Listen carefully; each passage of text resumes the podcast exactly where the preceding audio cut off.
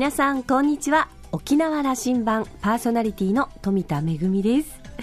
このところ舞台のお稽古をしては本番の公演があってそしてまた次の作品のお稽古をしては舞台公演があってという日々なんですけれどもそれを支えているのは甘い甘いスイーツです。このところバイオリニストの与那嶺理香さんとお仕事をすることが多くて彼女はですねまあスイーツ番長と言ってもいいぐらいですね。あの例えば和菓子だとまんじゅうとかお餅それからまあ西洋菓子だとクッキーまでかなりスイーツの幅が広くてですね美味しいものを見つけると必ず買ってきてくれてあの稽古場に持ってきてくれるのであの私たちはこう深夜の稽古場でねあの疲れているとこの甘いスイーツがあるおかげで蘇ってじゃあまた頑張ろうということであのみんなで元気になってお稽古をしています。今日は「めぐみのあしぎだより」の中で新しい作品の舞台公演の、え、お知らせもしたいと思いますのでぜひお楽しみに。沖縄羅針盤今日も5時までお届けいたします。どうぞお付き合いください。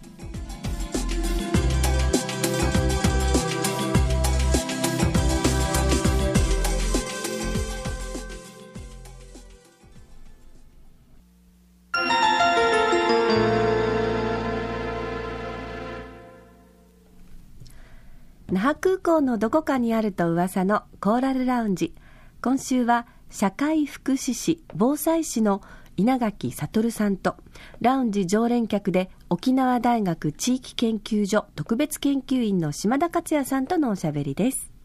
稲垣さんは1960年神戸市生まれ。大学卒業後毎日新聞の記者を経て約10年前に奥さんのふるさと沖縄に移住します。自身が被災した経験を持つ阪神での震災の経験をもとに防災福祉の分野を専門として活動を始めます。大学での講義や県内各地での講演活動に加えて東日本大震災の被災住民への支援事業や交流事業を手掛けています。ラジオ天国と呼ばれる沖縄。沖縄社会におけるラジオの役割についていろいろお話ししているようですよ。それではどうぞ。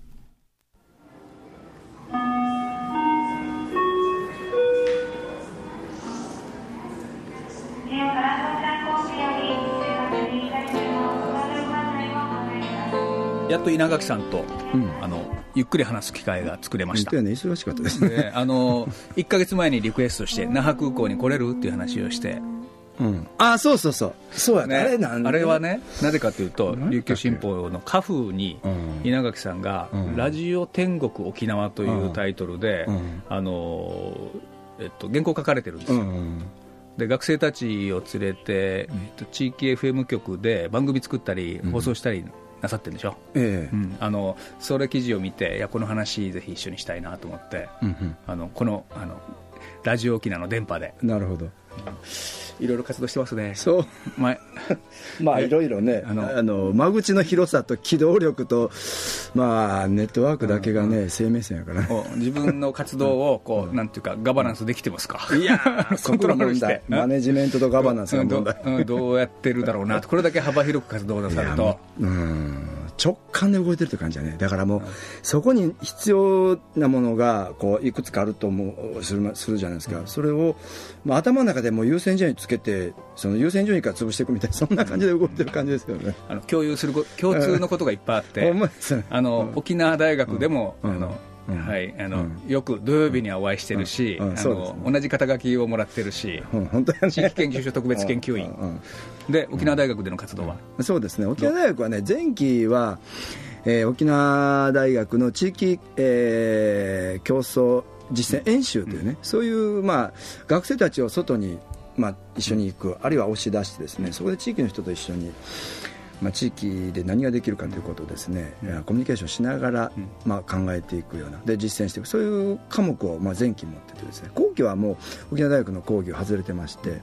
まあ、時々スポットで呼んでいただいて、あのー、まあ、困った時にですね多分ね僕にもうよっぽど困った時にネタがなくて困った時に僕とに話が来てですね一本喋っててくれみたいな感じで言われる。そんな感じのねあの講義が多いですね。あの学生たちにとってはその、うんその地域コミュニティとね、うん、一緒にあの行動するまた地域の課題解決を一緒に当たるみたいなことを経験できるとすごく大きいと思いますよ、そうですね、やっぱりね、もうめちゃくちゃ伸びますね、うん。うん、それはね、半年だけでも全然学生変わってしまうんですよね。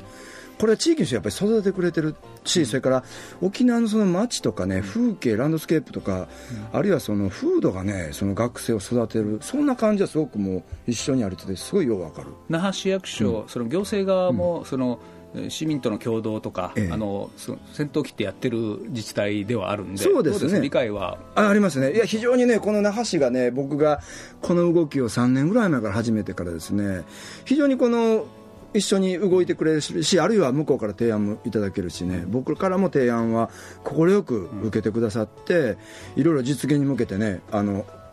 アドバイスもいただける、そういうのはありがたいですね。いいですよね。あの、うん、大学とその地域、うん、地域とそれから行政がタッグ組んでやるという活動。そうですね。で今はもうあれなんですよね。今僕はあの今年から沖縄国際大学の福祉ボランティア支援室で、うん、社会貢献活動のまあ支援をですね、支援というかまあこれも沖大のこのあのやってた講義でやってたのももうこのフルタイムでやってるそんな感じでやってるんですけど、ね、でそれが沖国大に、そうそうそう。国大での活動になってる、それ聞きたかった、それは、あの伺いしてなかったんで、でもう少しそこそうですね。で実は、えー、学生たちは、まあ、特に福祉の学生とかも含めてですねあの地域で起こってることを知らないで勉強してるわけですね。社会で何が起こってるか社会で何が課題なのか分からんまままあ、いろいろ勉強してるけども、えーまあ、皆さん、社会に出た時にですね自分たちのそのやってきたことをですねうまく使えるかってそういうわけでもないね。なぜかというとやっぱり知らない自分たちの知識ばっかりを持っていてあの社会に出てもなかなかそれを使える場所は分からないですけどもやはりあの特に福祉なんかそうだと思うんだけどもまず地域で起こっている課題あるいは社会でこういうことが求められているということがまあ、理解できて初めてそのあじゃあ自分たちは何をすべきなんだということが、まあ、この分かってくるね。その場を学生の時からまあ作っていく。そういう感じですね。これを、まあ、従来社会貢献とかボランティアっていうのは向こうからやってきたボランティアニーズと学生のボランティアニーズをこう出会わせてるだけだったけども今僕らが考えてるまあ僕もその長年この被災地の、ね、現場とか歩いてきて自分もそういう形の中で行ってたことも踏まえてですねあの自分たちからまあそのニーズを探しに行く掘り当てに行くというような、うん、そういうことを。それが先だということですね。そうそうそう。それが先、うん、先にあの、うん、行ってきて、うん、であのどういうニーズがあったということを大学側に持ち帰ってきてそれを、あの大学の中で深めるそうですね。あるいはもう一緒に行って、そのあるいはもう学生たちで行ってもらって、でそこであのあったものをですね掘り起こしてきてでそれを自分たちで情報化してそれを実はえー、自主講座という形でですね現場学ってこれ言って沖縄の時もこれ現場学でやってたんだけども現場学自主講座ということで自分たちで勉強してきたものを自分たちだけで持ってるのはもったいないから他の学生にもシェアさせて同じ視点でものを考えるディスカッションの場を作ってでなおかつそれを、まあ、例えばラジオとか新聞とかそういうところで大学の中でとどめるんではなくて沖縄全体に発信しようということ。そこまでやるとやっぱり学生たちもね、あのやっぱり自分の考えをまとめるようになるし社会的責任が伴うのでもうそれだけでもすごく伸びるんですよ、ね、一生懸命になります、ね、一生懸命なんですよね、うん、あのそれは国大の活動。でそうですね。で本当にその国大の活動が放送にも、うん、ラジオの放送にもなろうとしてるっていうじゃないですか、そうですね、はい、これはねあの、まあ、今月の末あたりに一本考えてまして、うん、えー、聴覚障害を持っている学生が、うん。えーまあ、自主講座をやることになったんですね。これ聞こえないということはどういうことかということを、まあ、実際に、えー、この当事者として喋ってもらうでそれをまあ学生同士でディスカッションする場を作るんですけどもそれ自体をですね、まあ、コミュニティラジオの、えー、電波をお借りしてですねまあ、大学に月これから毎月1回ですねスタジオを設けてそこから学生が発信する。一つはまあ学生が自分たちがやっているこの社会貢献活動あるいは社会のニーズについて報告をする発表する伝えるということともう一つは障害を持っている学生とかですね声がなかなかこう届かない人たち学生たちが自ら発信をして同じ仲間たちとつながっていく。あるいは違う世界の仲間たちとつながっていく。そういう場を作ろうという。そういうこともう始まるんです、ね、もう始まる。沖国大に先にやられたか。あの僕もだからそれ沖国大でのやることね。沖大でもそれ始めますから、大学が放送局になるという、そういうことですよね。そうそうそう。教室が放送になるそういうことですね、あの稲垣さんと私は、うん、稲垣さんはあの一つ僕で先輩なんだけども、うん、毎日新聞の記者さんもやっておられて、はい、であのその時から、あのこれ神戸で大阪本社ですね、僕は、うん、あのー、そうですね、えー、神戸と大阪のどっちにもいたんですけど、なかったら大阪本社ですね。その時から、うん、ラジオに出て、うん、あの喋ってたんですよね。そうですね、まあ喋る機会はそれほど多くなかったんですけど、むちむしろ、まあ、新聞社でいろいろ言ってみたら、まあ、社会の僕宅というかね、社会貢献活動じゃないですか、一種のね、あの例えば環境問題を考えていく。障害者それから難民のことですよね。世界の国際紛争のこと。そういった新聞社が行っている活動あるいは新聞に載っている情報をラジオで発信してこれを実は普通にあの新聞社の人間が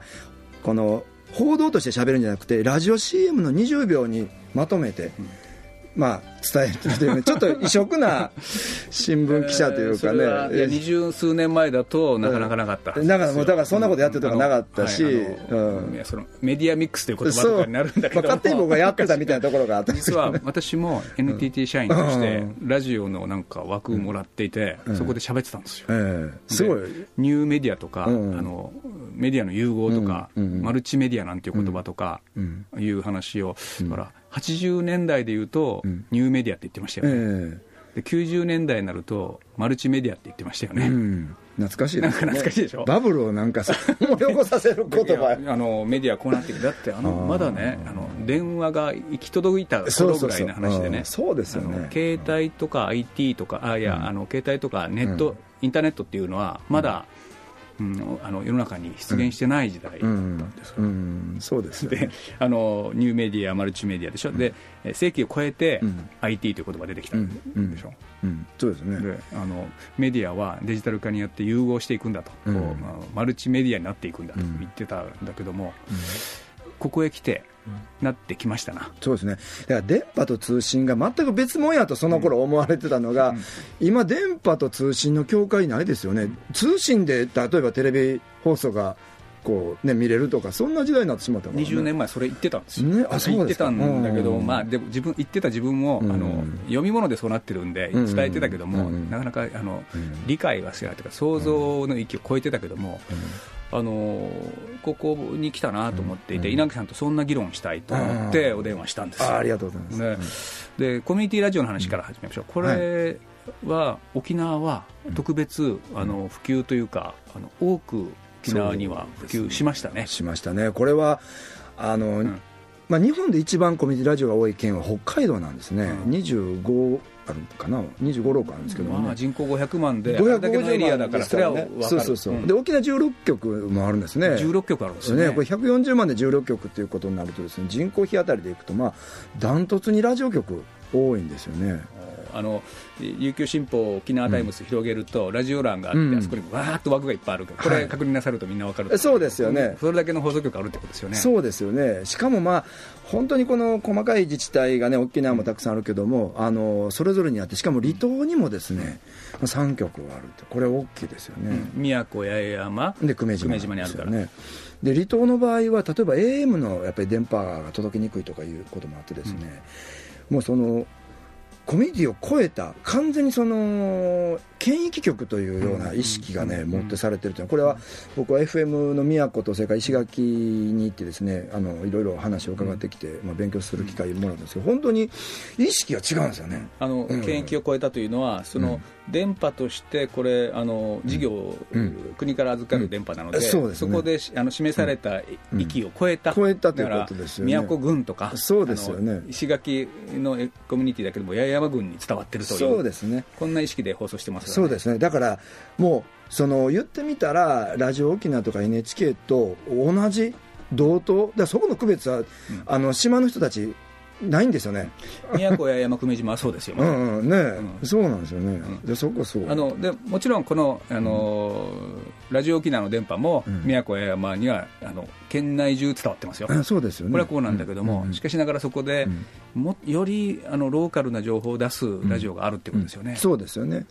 この重層化は、あの社会にとって大切ですよね。そうですよね。やっぱり生活のね細かい情報みたいなのは、なかなかその検疫局だけではね、補えないけども、やっぱりコミュニティラジオがあることによってかなりね、補えあるいは、宮古なんかでもそうだったけども、トライアスロン大会の中継とか、うん、それ全国規模のやつはそうですし、それから中学生のそういう駅伝競争大会も実況中継とかやってたりしてですね。非常に、ね、今密着してますよね、うん、あの同じ構図が言えますよね、このラジオ沖縄は沖縄、あの沖縄の情報をどれだけ出すかということを、えー、あの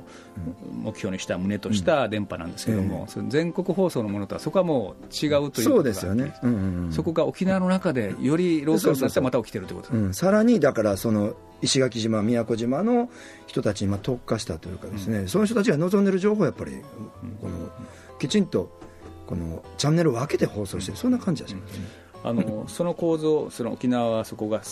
全国よりも進んでいるということにおいても、であの鶏が先か卵が先かですけども、あの沖縄の人はラジオよく聞いてるという数字もそうですね、これはあの、ね、ある沖縄の資料を見て、ですね、おおっと思ったのが面白かったんですけどもね、あのー、1週間のね、あの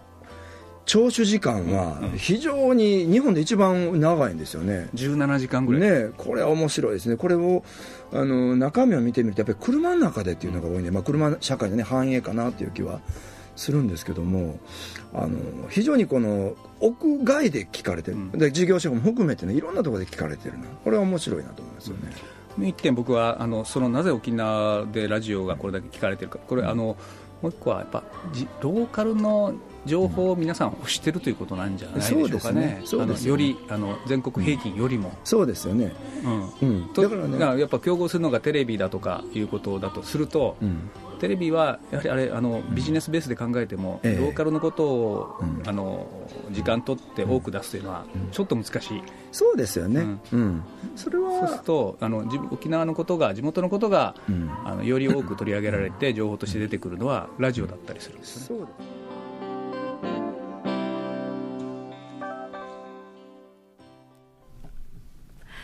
地元の情報をやはり欲しているので、その情報がより多くあるメディアがラジオであると。いうことなんですよね。私も一番最初に仕事をさせてもらったのはラジオの仕事で、今ではまあ舞台の仕事ですとか、司会の仕事ですとか、いろんな仕事をしてますけれども、それでもやっぱり自分がこう仕事をする前にラジオっ子で、あのラジオを聞くのが 大好きだったりするので、あの生活の中に本当にあの空気のように当たり前にあるものとしてラジオがあるので、こうしてあの改めてやはりこの沖縄の中でラジオが愛されているという話を聞くと嬉しくなりますよね。えー、さてですね、えー、稲垣さんとのお話はまたあの来週続きをお届けしたいと思いますのでお楽しみに今週のコーラルラウンジは社会福祉士防災士の稲垣悟さんとラウンジ常連客の島田克也さんとのおしゃべりでした。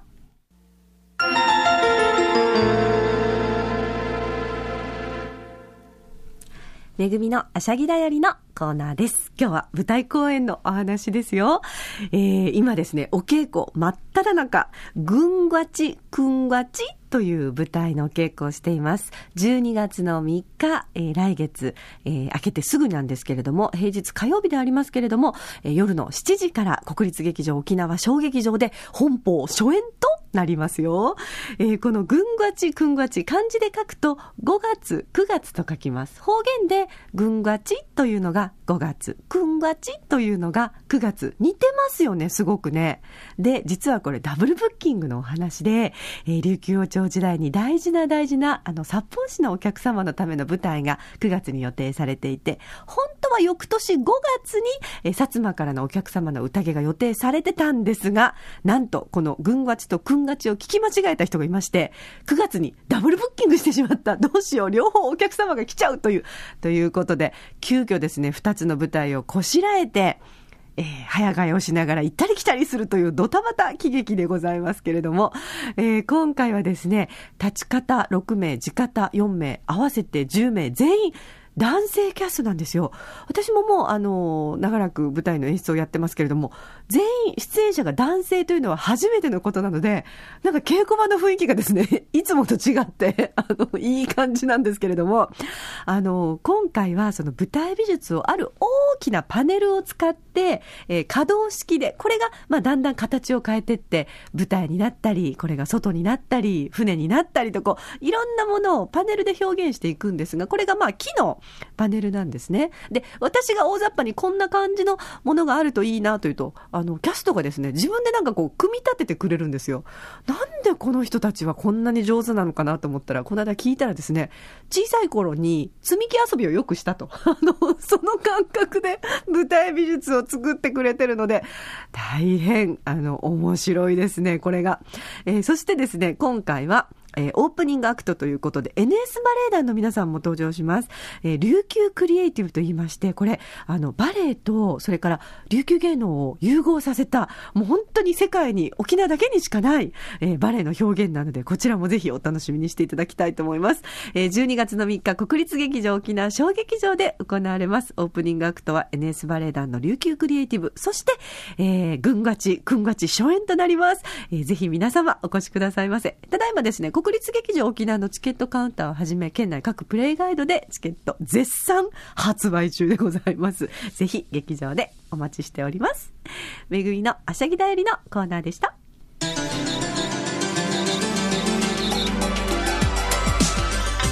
沖縄羅針盤では皆さんからの番組のご感想やリクエスト曲などメールでお待ちしています。宛先は864アットマーク r 沖縄 .co.jp 864アットマーク r 沖縄 .co.jp です。懸命に沖縄羅針盤と書いて送ってきてくださいお待ちしておりますそれから、ポッドキャストやブログでも情報発信中ですよ。ラジオ沖縄もしくは沖縄羅針盤と検索して、ホームページをチェックしてみてください。沖縄羅針盤、今週も最後までお付き合いいただきましてありがとうございました。そろそろお別れのお時間です。パーソナリティは富田恵でした。それではまた来週。